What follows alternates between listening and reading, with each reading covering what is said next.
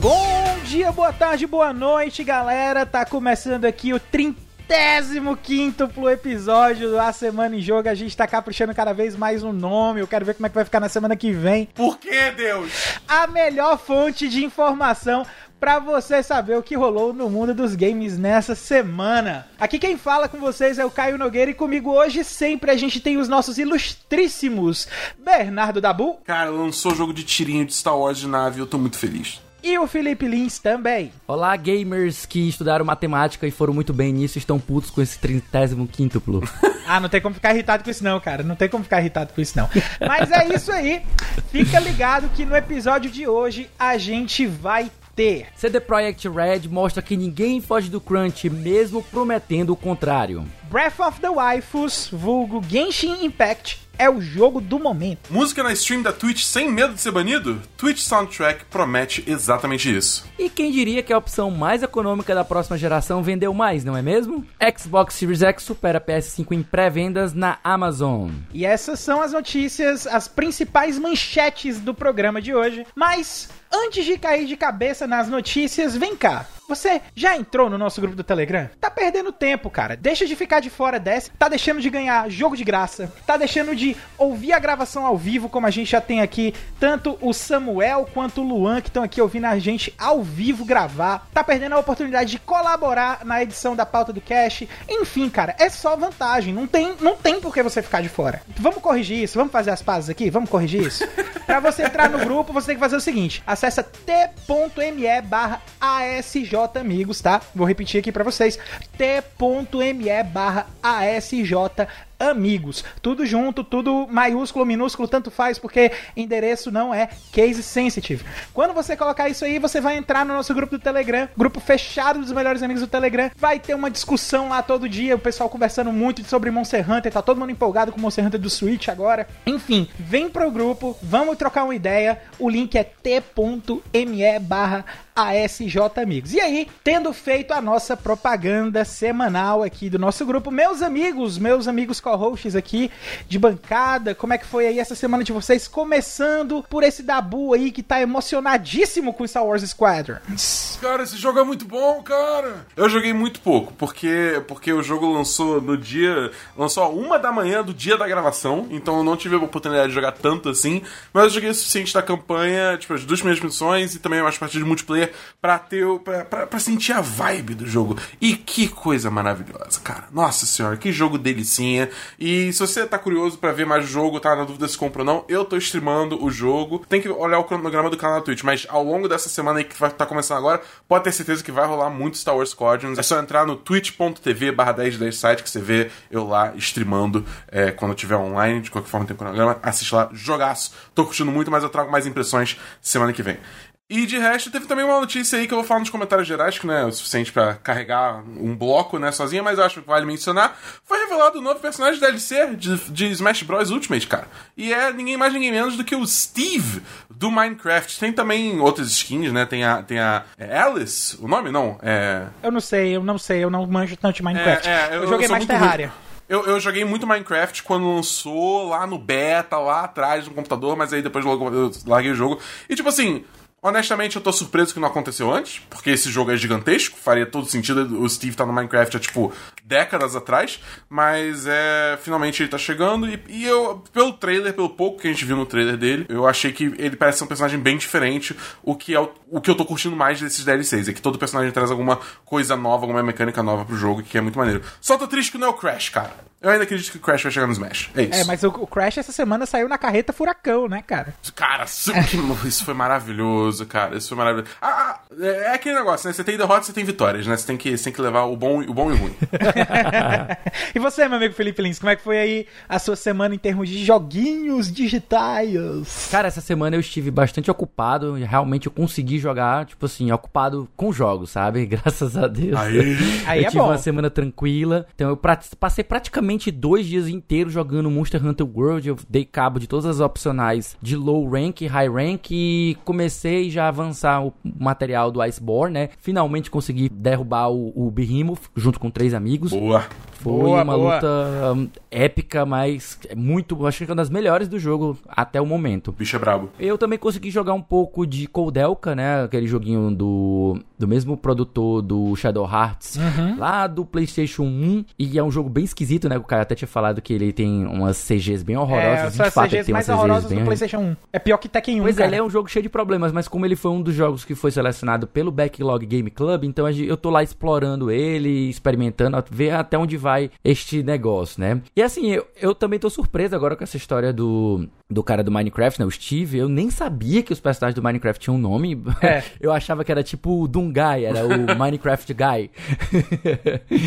Mas é isso, cara. Essa semana eu também joguei um pouquinho ontem. Até senti sua falta, Caio. Eu queria que você estivesse com a gente pra jogar um pouco de The Division Ah, eu 2. também queria, mas o meu SSD não dá espaço. Ave Maria, então é, a gente sabe, né? Todo mundo precisa de espaço, é aquela coisa. Como dizia o grande Bill Gates, não importa o tamanho do seu HD, em pouco tempo ele Ah. estará quase cheio. É, a gente tava É tendo tipo um isso. talk aqui antes de gravar, que a gente tava falando exatamente isso, que era so many games, so little HD space. É tipo isso. Pois é, e So Many Games, como foi sua semana aí, cara? Que você andou jogando Não aí? teve so many games, cara, minha semana não teve, porque eu tava num treinamento puxado aí do trabalho, mas já deu certo, tá? Encerrado o treinamento. E nessa semana aí foi que eu tive um tempinho a mais aí pra poder colocar os jogos em dia. Eu ainda tô no Tekken, porque o, tu- torneio vai ser na semana que vem. Eu acho que eu vou tomar um Eita, pau, menino. mas vai dar certo.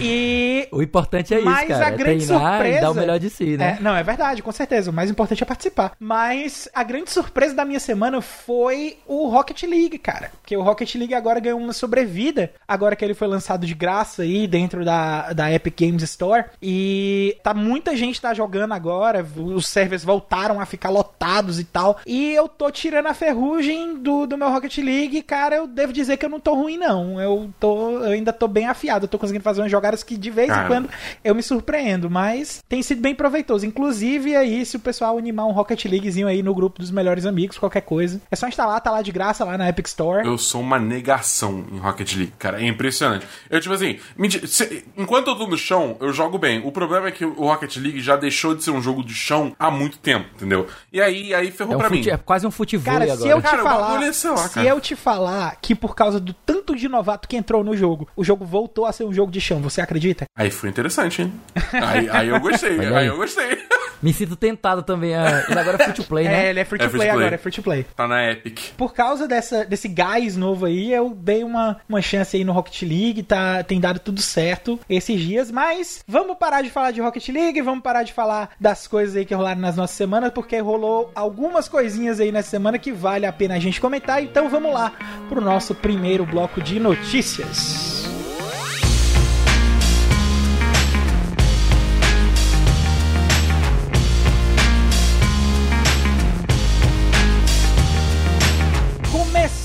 Nosso primeiro bloco de notícias aqui, a gente já vai começar com uma polêmica grande, grande, grande. CD Projekt Red quebra promessa e desenvolvimento de Cyberpunk 2077 sofre crunch. E a própria CD Projekt Red responde ao que está acontecendo. Notícia do Ivan Nicolai Barcou Castilho do PSX Brasil. Vou fazer aqui a leitura rápida da notícia para vocês.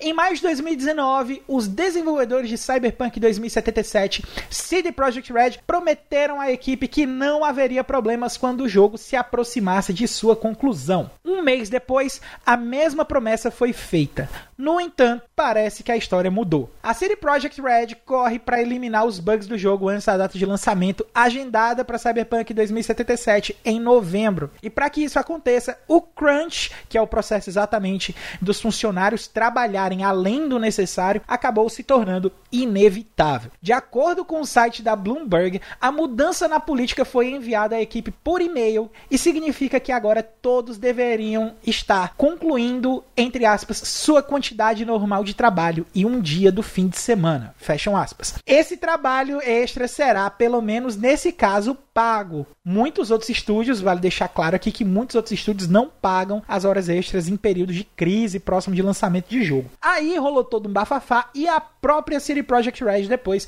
lançou uma nota explicando o que é que estava acontecendo. Vou ler aqui a notícia que entrou nessa mesma notícia do Ivan como follow-up aqui. Adam Badowski líder do estúdio da City Project Red, veio a público comentar o artigo de Jason Schreier para Bloomberg, que é exatamente o nome atrás aí dos grandes vazamentos de crunch, das denúncias de desenvolvimento e tal. E disse que o crunch foi entendido pela maioria do estúdio e que querem impulsionar o final de um projeto que já investiram boa parte do tempo. Além disso, a decisão tomada foi extremamente difícil, mas vão recompensar financeiramente todos os funcionários que fizerem as horas extras e também dividir 10% do lucro anual da companhia, como já estava sendo feito nos últimos anos. O pessoal da CD Projekt Red está em crunch, mas está recebendo muito bem para poder estar tá dentro desse processo, que é assim visto com maus olhos aí pela grande galera que desenvolve jogos. Mas, Felipe Lins, você aí que já tem uma opinião formada sobre Crunch, meu amigo, o que é que você tem a comentar dessa notícia? Cara, eu acho que o... antes de falar de Crunch, eu acho que a gente tem que falar um pouco também rápido sobre a CD Projekt. Ela é uma empresa que ela sempre foi muito famosa e conhecida por ela ter um posicionamento diferente, por ela pensar mais em seus funcionários, até porque ela nasceu e cresceu na Polônia, então ela tem uma história de vida muito interessante. Os caras jogavam, tipo, com base de jogos em rádio eles é, streamavam, o negócio é, é bem roots mesmo. Recomendo a todo mundo assistir o documentário do No Clip, vendo a história da CD Projekt. E aí o que acontece é que ela tendo esse, esse passado de ser muito é, diferenciada, né, nesse sentido, pega muito mal para ela, ela prometer no início do ano que não iria fazer crunch e agora ela ter que voltar atrás no que ela, no que ela prometeu. Eu acho isso ruim, sabe? Porque, tipo assim,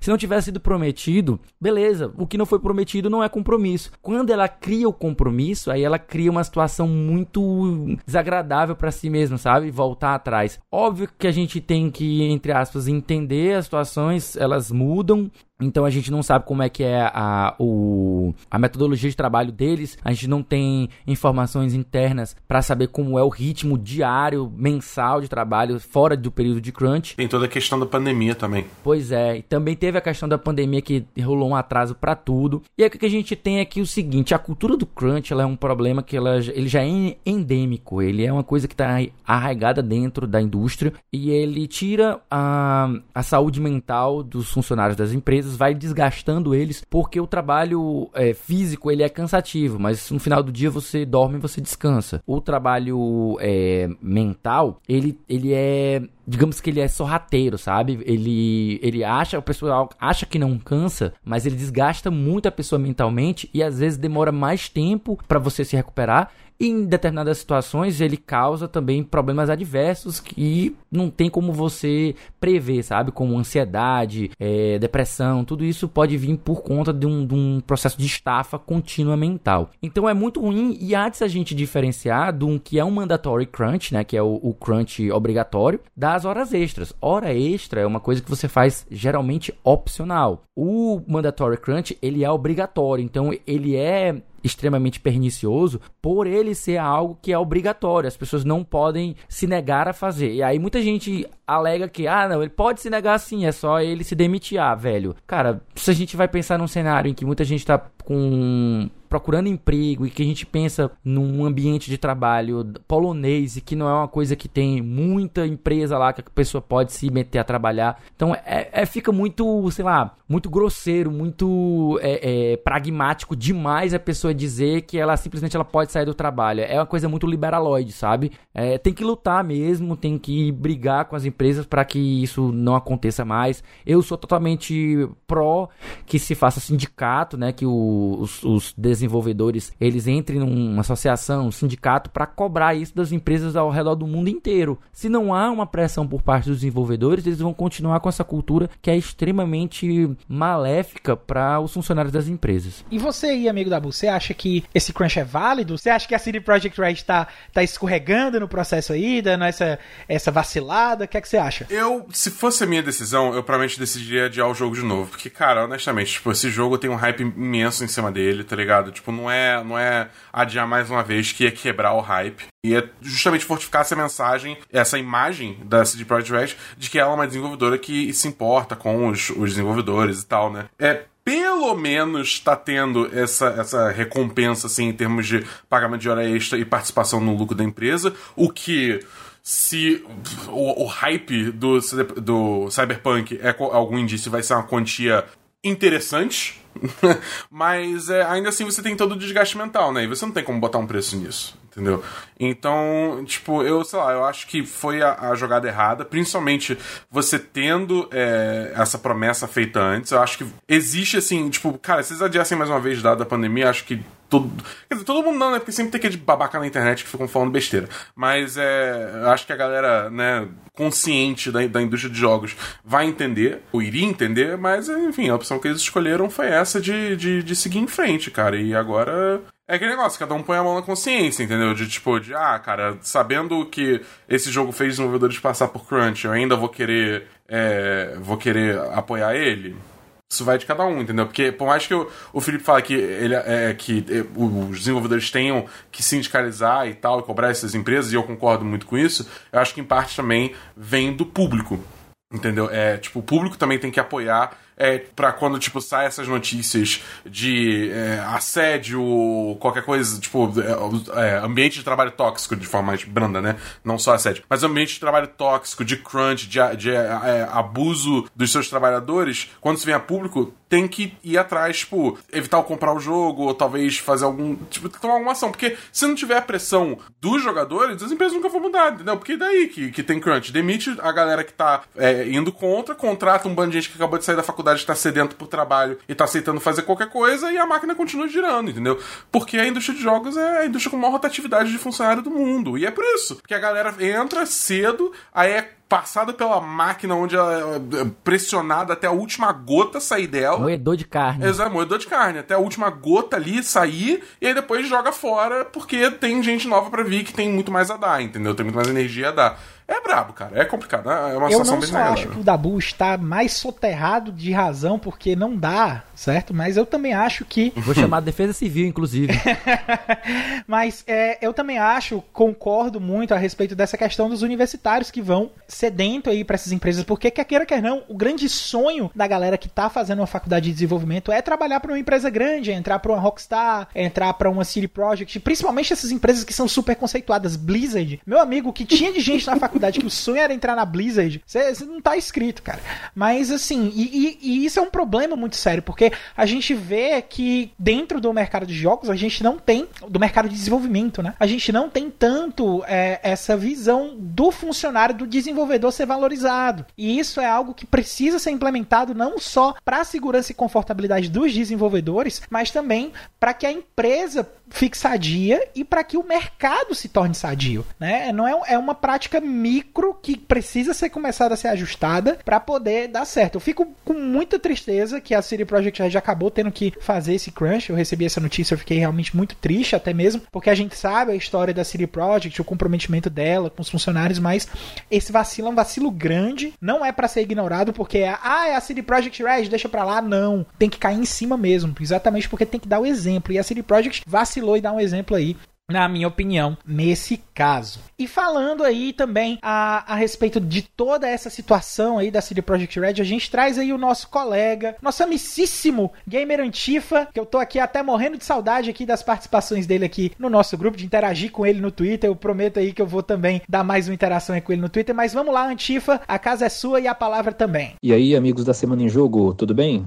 Aqui é o Anderson, o gamer antifascista, mais uma vez buscando contribuir aí para as nossas discussões. Agradeço o convite e eu acho que é muito interessante a gente falar sobre esse assunto do crunch, não só no contexto da indústria como um todo, mas também no caso específico da CD Projekt Red. Essa determinação ela foi imposta pela direção da empresa, então ela não é nenhuma proposta negociável, ela é de fato, como eu disse, uma determinação, dizendo que a partir de determinada data o time inteiro de desenvolvimento estaria trabalhando sob esse regime. E o que acontece? A gente está num cenário em que o, o Cyberpunk 2077 ele já foi adiado por duas vezes e eles estão aí no prazo final, nas últimas seis semanas, e alegam que esse crunch ele é necessário para que não haja um terceiro adiamento, né? Isso fica muito claro ali no teor do documento e também na reportagem do Bloomberg.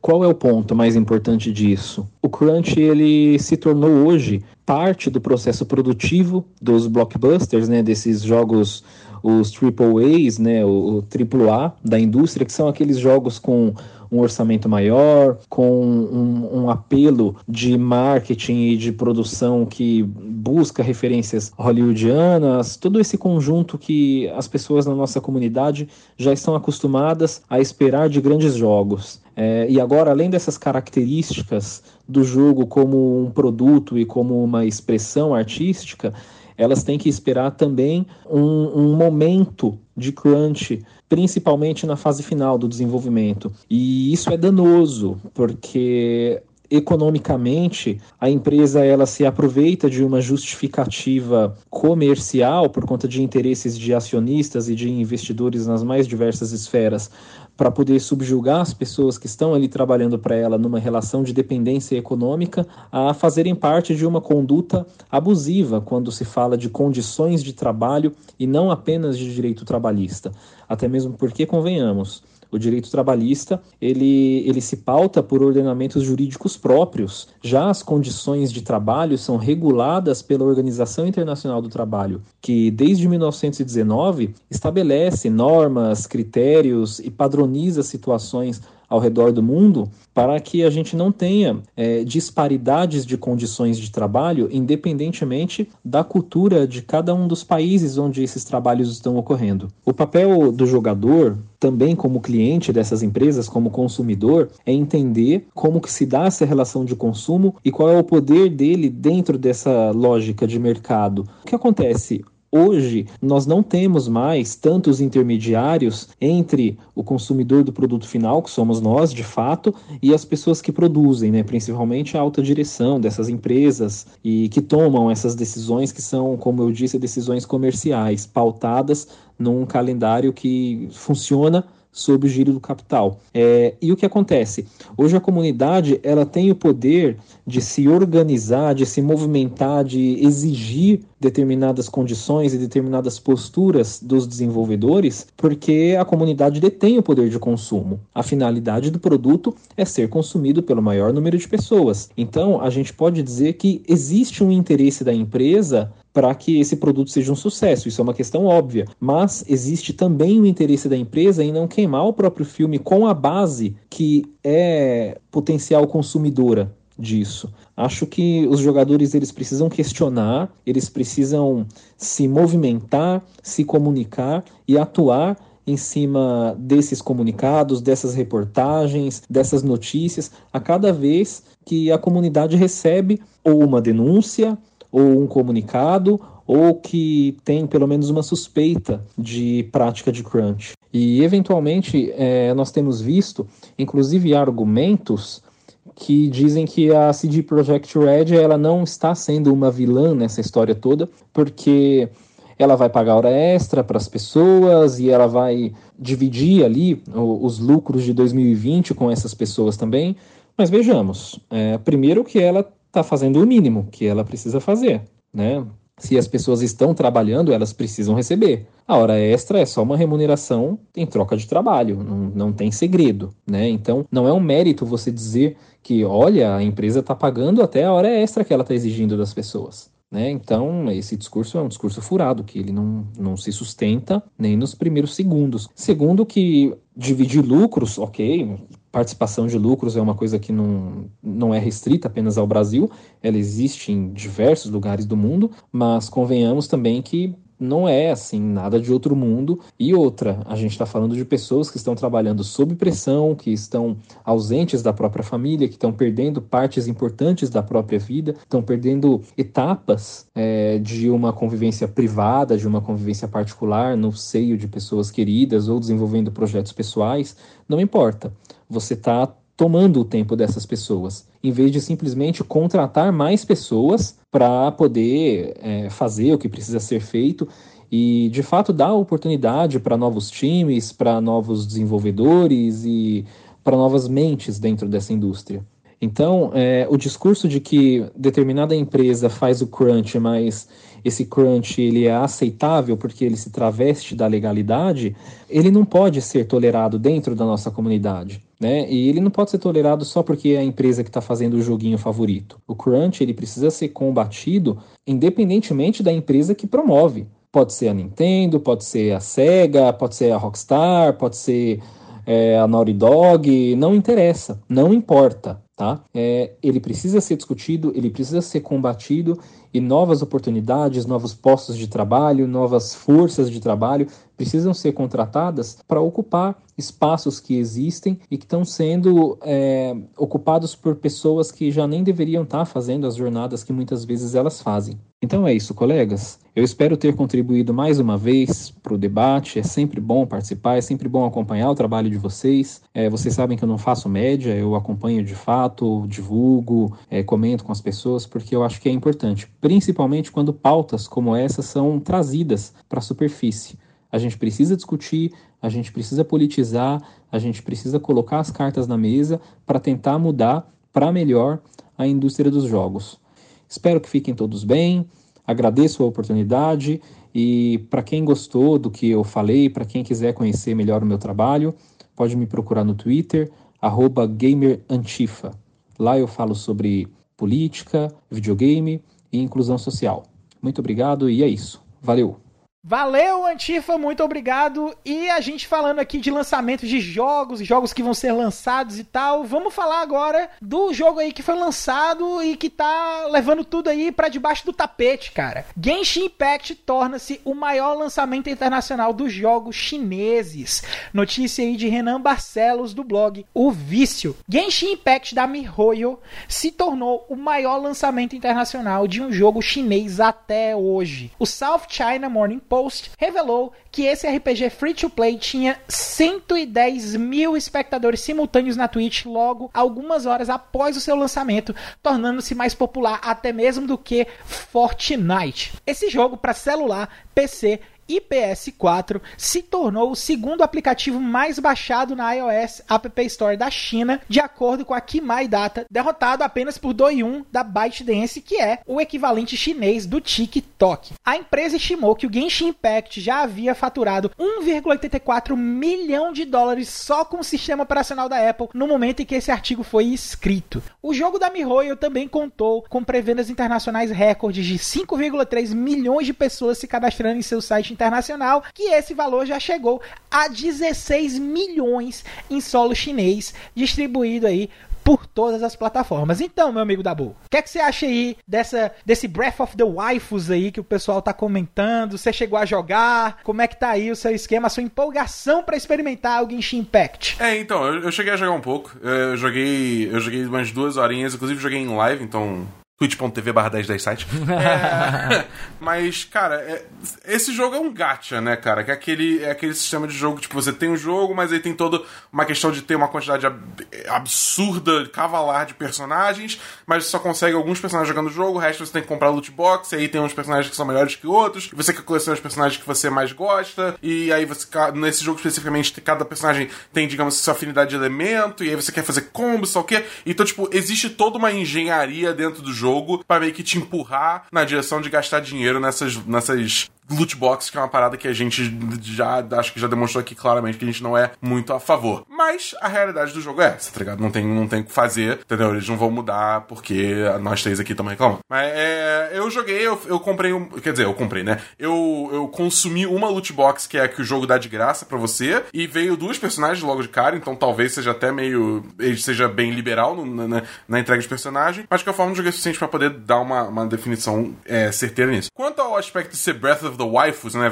Fazendo referência que ele tem vários paralelos com Breath of the Wild. É, cara, é tipo um jogo mundo aberto, você tem seu glider lá, você fica voando e tal, mas acho que ele tem uma ênfase muito maior em combate. Entendeu? Que eu acho que isso torna ele talvez um pouco mais interessante, porque ele não tem esse negócio de arma que você vai desgastando, o que e tal. Esquece isso. É, até porque isso é uma merda. É, o, a parada dele é que, tipo, você tem, como eu falei, personagens diferentes, cada um com suas armas. Cada, tem um que usa espada, outro que usa arco e flecha, tem que usa lança, martelo, o quê? Né? E eles também, cada um tem sua afinidade elemental. Então, por exemplo, o protagonista, né, o personagem que você começa o jogo, ele tem afinidade de vento, aí você conhece um personagem que tem afinidade de fogo, tem de água, e você pode fazer combinações combinações desses elementos, né, para causar efeitos é, especiais inimigos, dar mais dano, é, que seja, né? Eu acho que é aí que o jogo realmente brilha, entendeu? E você se divertir fazendo essas combinações elementais, vendo o que dá e usando isso para conquistar os desafios. E é bom que, tipo, isso até serve como é, para interagir com o mundo também. Então, por exemplo, às vezes você tem um bando de galho é, travando o teu caminho, você pega, tira uma flecha de fogo, queima o galho e abre o caminho secreto, entendeu? Tem umas coisas assim. Tem mais É porque eu joguei muito pouco, então não sei até que o quão profundo isso vai ser, mas é, ao que tudo indica, isso é uma grande parte do jogo. Eu acho que para mim isso foi o que mais é, pareceu ser interessante.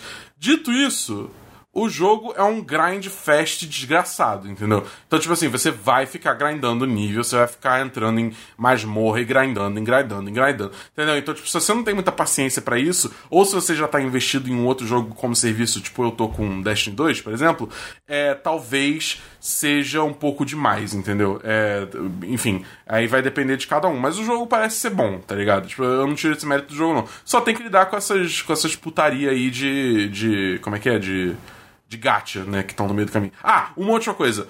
Por algum motivo, no menu, se você está usando o controle, eles inverteram a posição do A e do B. Então, o, o, o, A é para sair do menu e o B é para entrar no nível adentro do menu. Isso me deixa maluco, porque eu confundo o tempo todo, cara. Por que fizeram isso, cara? Que ódio! Mas enfim, é isso. Isso é Genshin Impact pra mim. E você aí, amigo Felipe, o que é que você acha aí de toda essa coisa de gacha? Você que tem uma opinião formada a respeito dessa questão de gacha já também. Felipe tem. Felipe já vem pra cá totalmente preparado, com as opiniões dele todas prontas aqui. É, o que eu gosto dele é isso, né? Então vamos lá, vamos ver aqui. O moleque tá até vermelho vamos já. Vamos lá, Felipe, a palavra é sua. Cara, eu odeio, odeio gacha. pra mim é um dos das modas mais desagradáveis dos últimos anos. Ele é do mesmo naipe das loot boxes, então são coisas que eu não gosto. Mas é aquela coisa, quando é do nível de customização, quando é só personalização, a parte mais estética, eu não tenho tanto problema com gacha. Não é nem com gacha, com loot box, né? Porque vamos combinar, loot box é um termo gaidinha, é o termo japonês, é o termo americano, certo? O termo internacional. Gacha é a mesma coisa, só que uhum. japonês, para todos os efeitos. Então o gacha loot box é um, um estilo que ele tem uma clara distinção do modo como os ocidentais fazem e os orientais fazem. Lá no mercado asiático, eles têm muito, muita cultura do jogo free to play. Então eles precisam de alguma maneira rentabilizar de outra forma. Daí é que eles apelam bastante para coisas como o, o, os gachas, né? E os loot boxes de forma geral. Eles trabalham com muita microtransação, que é uma coisa que é, é costumeiro e, e, já habitual. E poucos são os jogos que são realmente pagos para você jogar, que é já uma cultura muito mais comum aqui no Ocidente. A gente prefere pagar 30, 40, 60 dólares por um jogo, ele completinho. E aí, se tiver microtransação ou não, ela geralmente vai ficar no aspecto mais de customização. Dito isso, eu achei interessante que o Genshin Impact ele se propõe a ser uma. Ele inicialmente ele era totalmente Breath of the Wild, de uma maneira que o pessoal tava dizendo, gente, se inspira, é. mas não copia não, copia, mas não faz igual não. E aí ele foi ao longo do tempo foi ganhando outros elementos que o distanciaram, né, que o tornaram, fizeram ele trazer esse mix para a fórmula do Breath of the Wild. Mas vamos ser bem sinceros, ele ainda é muito Breath of the Wild, né? Não tem pra onde correr. Esse apelo foi muito forte. Ele dá um gostinho para as pessoas, mas ao mesmo tempo ele não é um jogo Nintendo, ele não é um jogo focado num gameplay bem refinado, de baseado em quebra-cabeças, que é uma coisa muito forte no Zelda. E ele tem um aspecto de RPG, de elementos de RPG como os níveis e elementos numéricos na tela, né, que ele vai focar muito, né, que vai ser de uma maneira até um pouco agressiva, sabe, nesse sentido, faz com que você precise grindar, né, como falou o Dabu, você se torna um jogo que você precisa grindar bastante, se dedicar, ou seja, você vai ter que se dedicar muitas horas por muito tempo até você adquirir experiência suficiente para conseguir avançar no jogo. Ele não é um jogo que depende da sua habilidade como jogador, ele depende única e exclusivamente do quanto quanto de tempo você dedica para que você faça seu personagem subir de nível e assim poder avançar. Isso é um tipo de design que ele não é mais tão valorizado hoje em dia, por isso que a gente teve a ascensão de jogos baseados em habilidade, como é o caso de Dark Souls, como é o caso de Monster Hunter, que importaram, né, exportaram os seus elementos para outros tantos jogos aí que estão na, na, no mundo dos jogos, inclusive o próprio Breath of the Wild. Mas é isso aí, nós temos esse jogo aí meio esquisito, meio cópia, mas com suas ideias gerais, que tá tomando, tá tomando forma, ganhando muita fama. E vamos ver aí. Eu ainda não joguei, mas ele já tá baixado aqui, já tá instalado. É só eu tirar um tempinho para poder experimentá-lo e ver qual é a dele. Caras, é, eu preciso confessar que quando eu tava vendo as reviews, eu tava que nem como o Dabu tava comentando quando a gente tava fazendo o planejamento da pauta, né? Que tudo que a gente via era o pessoal falando: Meu Deus, olha que jogo bonito. Uhum. Free to play, bonito, mecânicas legais, parece um anime, É, que coisa linda, meu Deus. E eu só via esse tipo de coisa, cara, e eu não sentia a menor vontade de jogar Genshin Impact, certo? Aí eu fui experimentar o jogo, né? Pra gente poder conversar dele um pouquinho aqui na pauta. E eu já falei pra vocês que essa semana tudo que eu não tive foi tempo. Ou seja, eu mal joguei o jogo como ele deve ser jogado, porque o Felipe deixou muito claro como é a mecânica do jogo. Ela funciona com tempo, certo? Embora a parte que eu tenha jogado, que seja a parte até chegar à primeira cidade e tal, eu gostei do que eu vi, certo? Gostei, achei as mecânicas legais de gameplay e gostei do que eu vi. O que me preocupa ainda são algumas coisinhas bem pontuais. A primeira delas é porque Genshin Impact é um jogo de uma série chamada a série Impact, né? Que já tem aí alguns outros jogos, como é o caso do Honkai Impact, que já é um jogo que faz muito sucesso na China, né? Não só na China, como no mercado mobile. Olha aí, aqui tem informação, Rogerinho.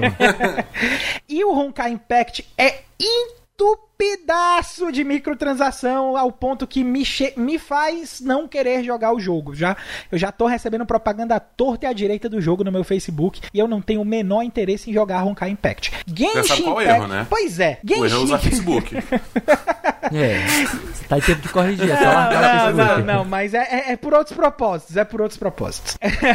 em, em- assim, em termos de, de, de Genshin Impact, focando agora na atenção no jogo novo, ele tá trazendo uma mecânica que é mais focada no single player, então tá sendo uma experiência um pouquinho mais digerível nesse, nesse meu primeiro contato. É o que tá me deixando curioso, é ver como é que essa coisa do single player, como é que essas interações vão me levar pro multiplayer e onde é que vai entrar a microtransação pesada que o Gacha tem. Mas até lá, eu tô bastante curioso ainda pra poder jogar mais. E eu tô mais curioso ainda pra saber os comentários de vocês no próximo bloco, então vamos rodar aqui pra gente saber o que é que vai vir aí no bloco que vem.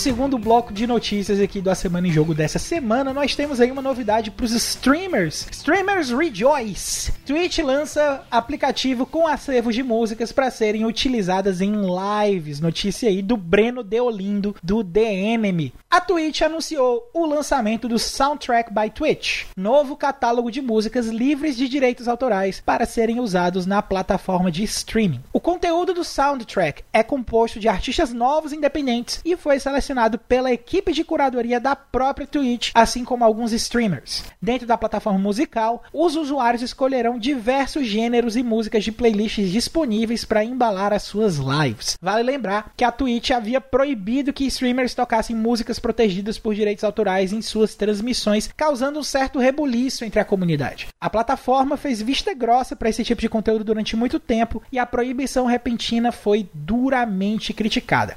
Eu vou pegar logo aqui a opinião da pessoa mais gabaritada aqui, que tem o melhor currículo para falar de lei aqui, que é o Felipe Lins. E aí, rapaz, o que é que você achou dessa iniciativa aí do, do soundtrack aí do Twitch em termos legais? Vamos lá. Pra ser bem sincero, já tem um bom tempo, já tempos que a gente tem problema relacionado ao uso de conteúdo autoral nas lives, né? A gente tem a questão, já teve a situação da Nintendo querendo monopolizar o termo long play, ah, ela já derrubou streamers que produziam conteúdo usando os jogos dela. Então é, é uma situação que sempre está dando problema. E aí quando teve aquela aquela notícia do, do Sopa Pipa, né? Que era aquela lei a, autoral lá na Europa, também teve muito rebuliço em relação a como seria a possibilidade dos produtores de conteúdo trabalhar com conteúdo alheio. E direito autoral sempre é um problemaço, porque tem muitas empresas que elas são muito restritivas, muito controladoras e não fazem concessões para produção de conteúdo independente. Então é, é uma situação que sempre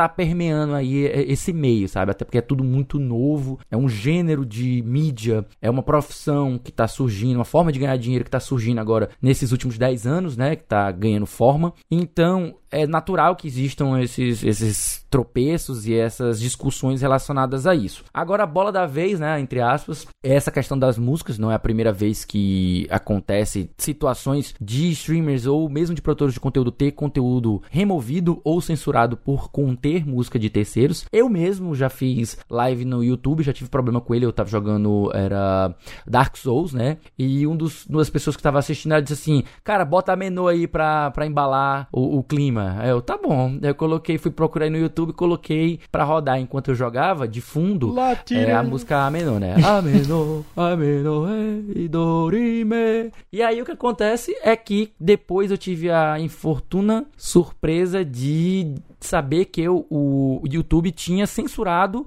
o áudio uhum. de todo o meu vídeo contendo a música Menor. Ele não desmonetizou, que eu preferia que ele tivesse desmonetizado, até porque nem era meu intuito monetizar, mas ele realmente ele tornou inassistível. Ele tirou, ele mutou, tornou um vídeo mudo. Eu assim, porra, velho, tudo que eu falei, todas as conversas, os comentários, tudo foi embora, foi jogado no lixo, então era, eu gosto às vezes de fazer live mais para registrar o que eu jogo do que para entender o público, porque eu não sou um streamer. Eu, eu não sou como o Dabu que faz as lives maravilhosas, divertidíssimas lá no 10 de 10. Eu simplesmente jogo de vez em quando e faço uma live pra registrar. Olha aqui, ó, eu joguei tal jogo, tá ali, ó, aconteceu aquilo ali durante e tal. Às vezes eu até tiro algumas, alguns trechos para fazer alguma coisa. E eu tive esse, essa, essa surpresa desagradável com o YouTube. Essa notícia nova é muito interessante, mostra que os aplicativos estão querendo tomar essa, essa briga, né? Comprar essa briga com os streamers e tornar a plataforma um ambiente agradável e viável para todo mundo. Então acho muito muito louvável essa iniciativa e vamos lá, vamos ver que o futuro traz aí de bom pra gente ter essa essa situação resolvida. Eu preferia mesmo que tivesse um acordo, um grande acordo que envolvesse com o Supremo com tudo. Com o Supremo com tudo. um grande acordo global, né, com o Supremo com a OMS. Mas infelizmente aí depende muito, são muitas gravadoras para entrar em acordo, né? Então tem gravadoras que nem sequer têm relações internacionais, então é um pouco complicado de resolver isso de, de em escala global. Mas vamos ver aí, vamos torcer aí para que no futuro isso se torne um, uma situação resolvida. Você, meu amigo Dabu, você como streamer, como é que você tá se sentindo aí com essa novidade aí da Twitch, cara? Cara, eu tô feliz. Eu não sou um grande streamer, né? Tipo, a verdade é essa, porque essa é só uma das vertentes de conteúdo que a gente faz lá no 10 10. É, mas, bem ou mal, então acaba, acaba que eu fico voando debaixo do radar, né? Do, do, da zona de detecção do radar da Twitch. Você é grande sim, cara. Você tem quase 2 metros de altura. Você é grande. mas, mas falando sério, é tipo, é, é, eu, eu bem que fico voando sob o radar, entendeu? Então, tipo, se eu boto música na minha stream, até passa batido. Mas sempre fica aquele medo de, tipo, cara, vai que algum dia sei lá, alguém reporta ou o algoritmo da Twitch do robô lá automatizado me nota, entendeu? O, senpai errado me nota e aí dá tudo errado, entendeu? Não custa nada. Então, tipo, aí eu prefiro não fazer, botar música nas minhas lives. É, a não ser que seja, tipo, música do jogo e tal, mas aí é outra história, né? Então, ter uma opção que a Twitch disponibiliza para você sonorizar as suas lives, eu acho muito bom, entendeu? Porque aí tira um peso de você, tipo, ou ficar todo encagaçado de botar música, ou simplesmente não botar sua música e essencialmente, tipo, baixar um pouco o valor de produção da sua live, entendeu? É até um conteúdo que o seu público pode gostar, enfim, né? Conhecer músicas novas, é, tem, tem várias coisas boas que podem vir disso. Então, tipo, cara, eu sou super a favor disso. Assim, eu quero ver a seleção de música no final das contas, né? Porque essa parte aí que, que o serviço é composto de artistas novos e independentes Hum, hum, vamos ver, né? Vamos ver o que sai disso aí. Que isso aí pode ser, ser muito bom ou pode ser muito ruim. Mas, é, a princípio, eu acho que é algo positivo sim, entendeu? Porque no fim das contas, a Twitch, tipo, ela não pode simplesmente deixar a galera ficar botando música aleatória de várias empresas, porque senão ela vai tomar um bilhão de processos e a Twitch vai falir, tá ligado? Tipo, é a realidade. Não devia ser assim, porque bem ou mal você, enfim, tem, tem várias é, várias formas que você usa esse conteúdo, não necessariamente pra, digamos assim, é, é, é, roubar dinheiro do artista, né? E de certa forma até funciona como exposição para artista. Então, eu acho que deveria existir aí um jogo de cintura, mas a realidade é que não existe porque empresas vão ser empresas e aí a Twitch precisa se resguardar, por mais que seja punindo os, os seus streamers. Mas agora ela tá achando um caminho aí elegante no meio do caminho. O que é bom. É, eu também acho que a palavra, a palavra que resume aí o, o, a minha opinião a respeito dessa situação inteira é exatamente elegância, certo? O Dabu aí falou muito certo quando ele falou a respeito de questão elegante de tratar, buscar realmente uma solução para junto do criador de conteúdo para poder impulsionar a plataforma, né? A gente tem tido aí exemplos essa semana bem é, opostos a respeito dessa questão do apoio, do apoio ao criador de conteúdo, porque enquanto a gente está tendo a Twitch que está preocupada com isso, a gente teve aí o caso do Rato Borrachudo no YouTube. Tá para perder o canal porque tomou um strike de um trecho de 11 segundos num vídeo dele. E foram quatro strikes segmentados. Ele tá perto de perder o canal. Enfim, tá toda uma comoção no YouTube. É, se vocês quiserem pegar mais detalhe, vocês podem até procurar a respeito da informação. Inclusive, eu apoio, procurem aí. Vão dar um apoio pro Ratão, porque o cara é importantíssimo pro cenário de criadores de conteúdo no Brasil. Ele foi um dos primeiros. O cara é pioneiro e merece todo o apoio que a gente puder dar. Mas, assim, é, a gente tem que aplaudir o que a Twitch tá fazendo porque ela tá buscando o meio termo. Ela quer uma coisa, ela quer evitar de ser punida, mas ela não deixa de agradar o criador de conteúdo dela. E isso é uma coisa que eu acho que toda plataforma tem que fazer. Tem que prestar atenção na base, tem que cuidar do seu criador, não só cuidar da comunidade e dos espectadores também, mas cuidar do criador, ajudar ele a ter a oportunidade, desenvolver plataformas e coisas que vão trazer mais gente para a plataforma, exatamente para deixar a coisa mais bonita e mais elegante. Então, a Twitch aí tá com todo o meu apoio para esse projeto novo dela também. E quem tá com tudo aí do meu apoio, que eu já tenho deixado isso muito claro também nos episódios passados, é a Microsoft, que tá aí colhendo os louros com tudo aí agora para despontar nessa geração nova. E essa notícia é exatamente uma confirmação de tudo que a gente vem falando aqui na semana em jogo. Xbox Series X ultrapassa o PlayStation 5 em vendas na Amazon no Brasil. Notícia da IG Tecnologia. O Xbox Series X ultrapassou as vendas do PlayStation 5 na Amazon do Brasil. De acordo com o próprio site de vendas, o console da Microsoft parece ter ganho mais fãs do que o da Sony. Em sua página, a Amazon mostra os itens mais vendidos em cada categoria. E na manhã dessa quinta-feira, dia 1 o Xbox Series X é o produto mais vendido na seção Games e Consoles, enquanto o PlayStation 5 ocupa a terceira posição. O ranking é atualizado de hora em hora. Ambos os consoles chegam ao Brasil apenas em novembro, mas estão em pré-venda na Amazon e em outras varejistas também. Os dois saem pelo mesmo preço, R$ 4.999. O PlayStation 5 chega no dia 19 de novembro, enquanto o novo Xbox ficou para o dia 30 do mesmo mês. Depois do Xbox Series X, o segundo produto relacionado a games mais vendidos na Amazon é o controle DualShock 4 do PlayStation 4. O Xbox Series S, versão digital do console que sai por 2.999, aparece apenas na sexta posição do ranking. Então, meus amigos, a gente tem aí a galera correndo pro Xbox Series X e por incrível que pareça, o Xbox Series S ainda tá vendendo menos que o X aqui no Brasil. Então, Dabu, você acha que o gamer que tá realmente comprando aí o Xbox Series S, ele vai comprar ele logo de pré-venda, como o pessoal tá fazendo, ou quem tá comprando de pré-venda é realmente aquela galera que já tendia a comprar o Series X, o pessoal mais hardcore? O que é que você acha aí? É, cara, eu, eu acho que quem tá comprando o Xbox Series X e o, e o PlayStation 5 são a galera ultra hardcore, é a galera, tipo, da gente de uhum. mídia, a gente sabe que o Davi já comprou o, o PS5 dele, né? É, que realmente quer estar tá aí né, jogando os jogos, o estado da arte, de tecnologia de ponta, realmente como entusiasta mesmo, entendeu? É, porque eu acho que até comentei isso no último episódio que eu não vejo muito motivo para você entrar na nova geração de consoles agora. Não tem, não tem tanto jogo assim que justifica você fazer essa compra de 5 mil reais nesse momento.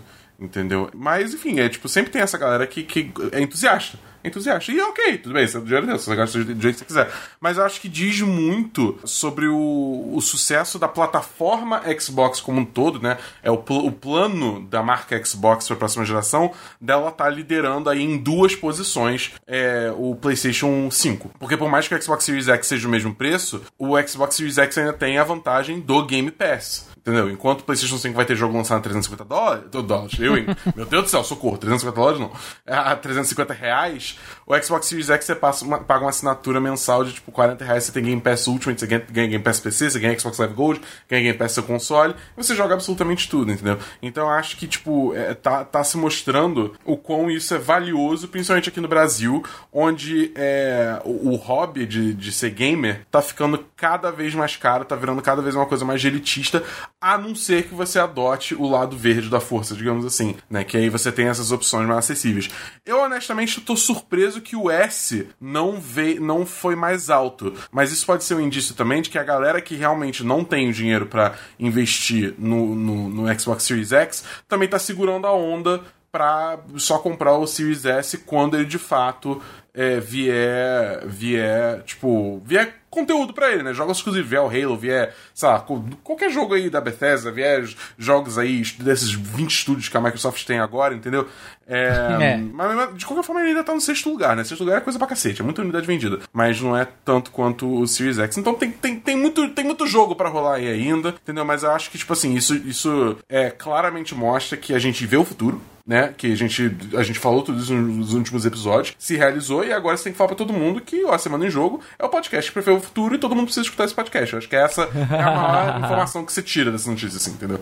Concordo em pleno pleno grau aqui com o meu amigo Dabu. Tem, todo mundo tem que ouvir mesmo a semana em jogo. Mas e você, Felipe? Você acha aí que, que essa, é, essa coisa foi fácil de prever ou vem de uma análise de mercado, de um conhecimento já um pouquinho mais profundo aí? Não, eu acho que tem algumas coisas que elas são. Elas são meio que. É, senso comum, sabe? Eu não sei se seria algo que seria difícil de prever. Porque se você tá acompanhando o mercado de perto, meio que você já tem meio a temperatura geral dele, tá? Então não sei se é um trabalho de futurologia, mas questão de palpite. E, é, e como é uma coisa meio bom senso, acaba sendo fácil de acertar. Eu não, não diria que seria algo, meu Deus, caralho, que insider, que analista, meu Deus. Não, não nesse sentido. Agora eu faço questão de, em relação notícia de ressaltar algumas, algumas considerações. Primeiro de tudo, a gente precisa ser um pouco pé no chão em relação ao que a notícia diz, certo? E a importância da imprensa nesse momento. Você anunciar que o Xbox Series X ele ultrapassou o número de vendas na Amazon Brasil do que o PlayStation 5 pode significar muitas coisas, pode ter ca múltiplas causas. Uma delas que pode ser a mais óbvia é simplesmente que o estoque da Microsoft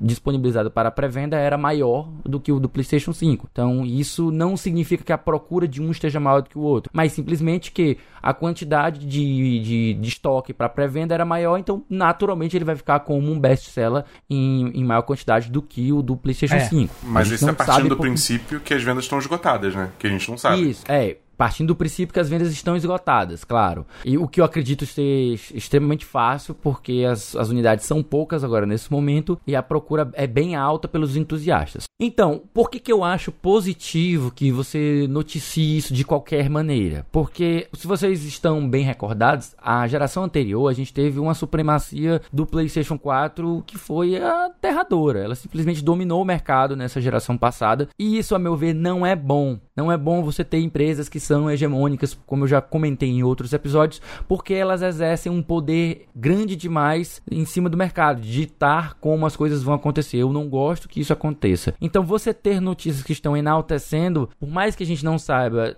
todos os detalhes e que haja um ligeiro viés nisso, a gente não sabe de fato se é o, o interesse que está maior ou não. Enfim, de qualquer maneira, você noticiar que o Xbox Series X está indo muito bem contrasta diretamente com o início do Xbox One, que foi um desastre. O Dometric, que comandou a divisão do Xbox né, durante o período do 360, fez um trabalho excepcional no 360, mas ele escorregou feio quando chegou o início do ano. Ele foi bastante arrogante, que, que eles quiseram ser muito inflexíveis em relação às práticas que eles estavam querendo empurrar para o consumidor, e aí o tiro saiu pela culatra. Então o Xbox One saiu muito fraco em seu lançamento, de questão de, de quantidade de vendas em relação ao PlayStation 4. E isso criou um fenômeno chamado bandwagon, né? Que é o, a galera pular no vagão, entrar no trem. Então muita gente acabou optando pelo PlayStation 4 porque os amigos estavam optando pelo PlayStation 4. Quando a gente tem um mercado mais equilibrado em que várias pessoas de diversos tipos estão comprando tanto o Xbox quanto o PlayStation 5, então, ao meu entender, a gente tem um mercado aí, uma perspectiva de geração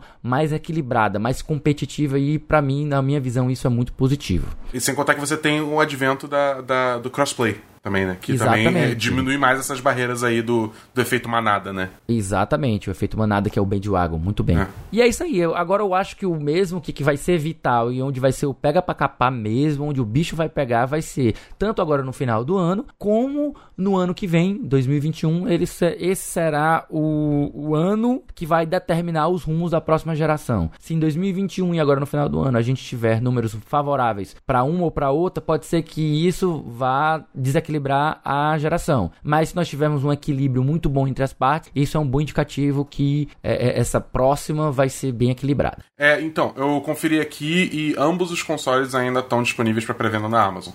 Então, não, a princípio, não esgotou o estoque. A não ser que no dia do, do, do lançamento a Amazon fale, ah, então, não tem, espera aí, tá ligado? Mas a princípio tem tá em estoque os dois. Então é bom saber, então, porque já isso já reforça mais esse caráter de aumento mesmo de força de procura da própria da própria Microsoft. O que também também pode significar que o preço está muito caro, que as pessoas não estão procurando é, não é. tanto. É. Então tem muitas muitos motivos para explicar isso acontecer. Eu quero realmente que seja um, uma, uma busca maior, porque como a gente já tá cansado de discutir, que a gente já falou em vários em vários episódios, a gente já mencionou mencionou aqui, a proposta da Microsoft é muito mais acessível. Então é uma boa você buscar o Xbox Series X agora ou Series S nessa geração justamente por conta do Game Pass. É um serviço fenomenal. Eu acho que tudo que, que precisava ser dito foi dito aí pelos meus colegas. Eu só queria pontuar mais a respeito dessa questão do Felipe a respeito de previsão, né? E que eu concordo, que eu acho que até o final do ano a gente vai ter aí é, as definições de como é que vai ser editados os, os rumos da, da próxima geração até o final desse ano, começo da próxima, porque eu vejo que a Microsoft ela enxergou a, com a, a questão do crossplay levantada aí pelo Dabu, é, ela enxergou que o que vai fazer ela vender console não é mais é, rodar o jogo melhor, mas sim a questão realmente dos exclusivos.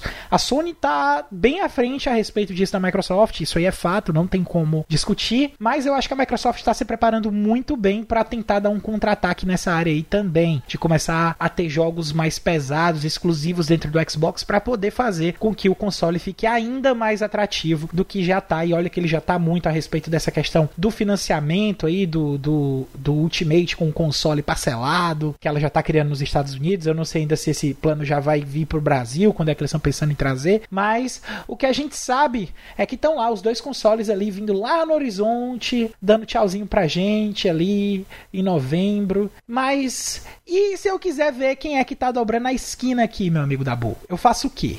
Ah, essa eu respondo fácil, mano. É só colar na lista com os lançamentos da semana que vem, que a gente aqui do A Semana em Jogo preparou para você.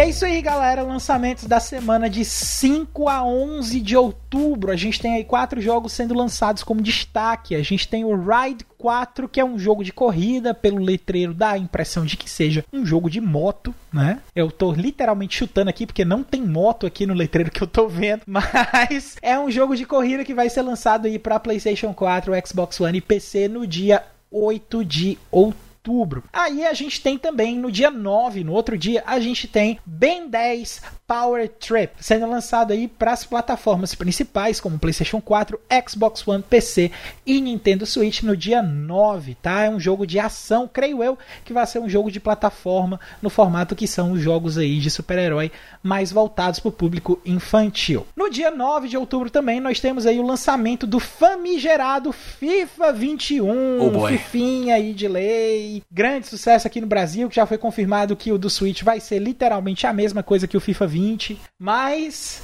que vai ser lançado aí no dia 9 de outubro, o jogo de esporte, sendo lançado para as principais plataformas também, PlayStation 4, Xbox One, PC e Nintendo Switch, que é exatamente essa edição Legacy que eles estão chamando, que é o FIFA 20 com a roupagem do 21. E nós temos aí também no dia 9 o jogo The Survivalist, um jogo de adventure também para todas as plataformas principais, PlayStation 4, Xbox One, PC e Nintendo Switch no dia 9 de outubro. E aí, a gente tem agora os lançamentos dos pacotes de jogos que são dados de graças nas assinaturas e eu vou passar a palavra pro nosso exclusivista disso, que é o nosso queridíssimo Felipe Lins. Vai que é tua, meu amigo. Meus amigos, esse mês a gente vai ter na PlayStation Plus o Need for Speed Payback e o Vampire, que são dois jogos aí que não são lá grandes jogos, né, em relação a, a notas e, e, recepção, mas que são títulos sólidos que estão chegando aí para os usuários de PlayStation. Já os jogadores de Xbox, o lado verde da força, eles vão curtir aí com a Games with Gold, Slayaway Camp, Butcher's Cut no Xbox One, Sphinx and the Cursed Mummy no 360 e também está chegando ali na metade do mês, Costume Quest do 360 e Made of Scare do Xbox One. Eu recomendo o Costume Quest, é muito legal. Costume Quest é legal, é da Double Fine, cara. O Costume Quest eu conheço, de fato, ele é jogo da Double Fine, né? Ele é um jogo de RPG bem interessante, que ele é a temática dele de Halloween. Então é, é bom agora que em outubro vocês já podem jogar um jogo temático, né? Devidamente temático. Mas é isso aí, tem essas novidades aí pro mês de outubro. E além dos jogos dessa semana e desse mês aí, lidos pelo nosso querido Felipe Lins, esse quarteto aqui da Semana, semana em Jogo 10, tem mais um um monte de conteúdo para você ficar ligado. Toda sexta-feira tem episódio novo do Vale a Pena Jogar com o nosso queridão aqui, o David do Bacon, trazendo uma review de jogo que ele acabou de zerar. Toda segunda-feira você escuta o Dabu no A Semana dos 10, um papo entre amigos sobre filmes, séries e jogos assistidos ou jogados durante a semana. Basta procurar por 10 de 10 no seu agregador de podcasts favoritos para você encontrar. Lá no Spotify você encontra um monte de conteúdo produzido pela galera do Cast Potion, o podcast com aquele já conhecido papo catedrático sobre o mundo dos videogames. E uma vez por mês, o Backlog Game Club traz o papo extenso, profundo, saboroso e crocante sobre um jogo novo. Projeto pessoal e muito bacana do nosso querido Felipe Lins.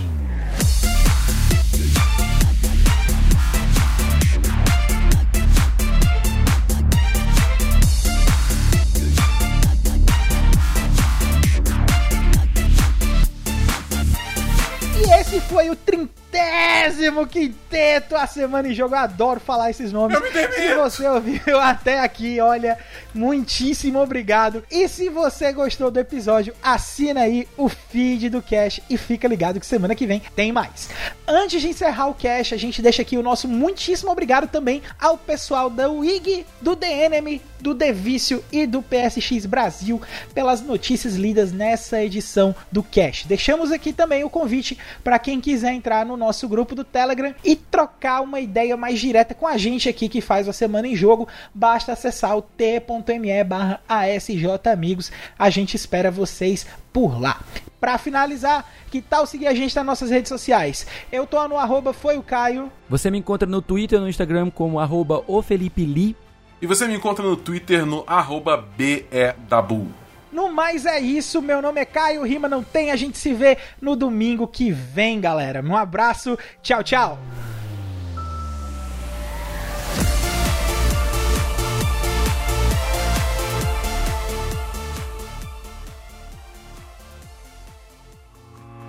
Este podcast foi editado por Felipe Lins.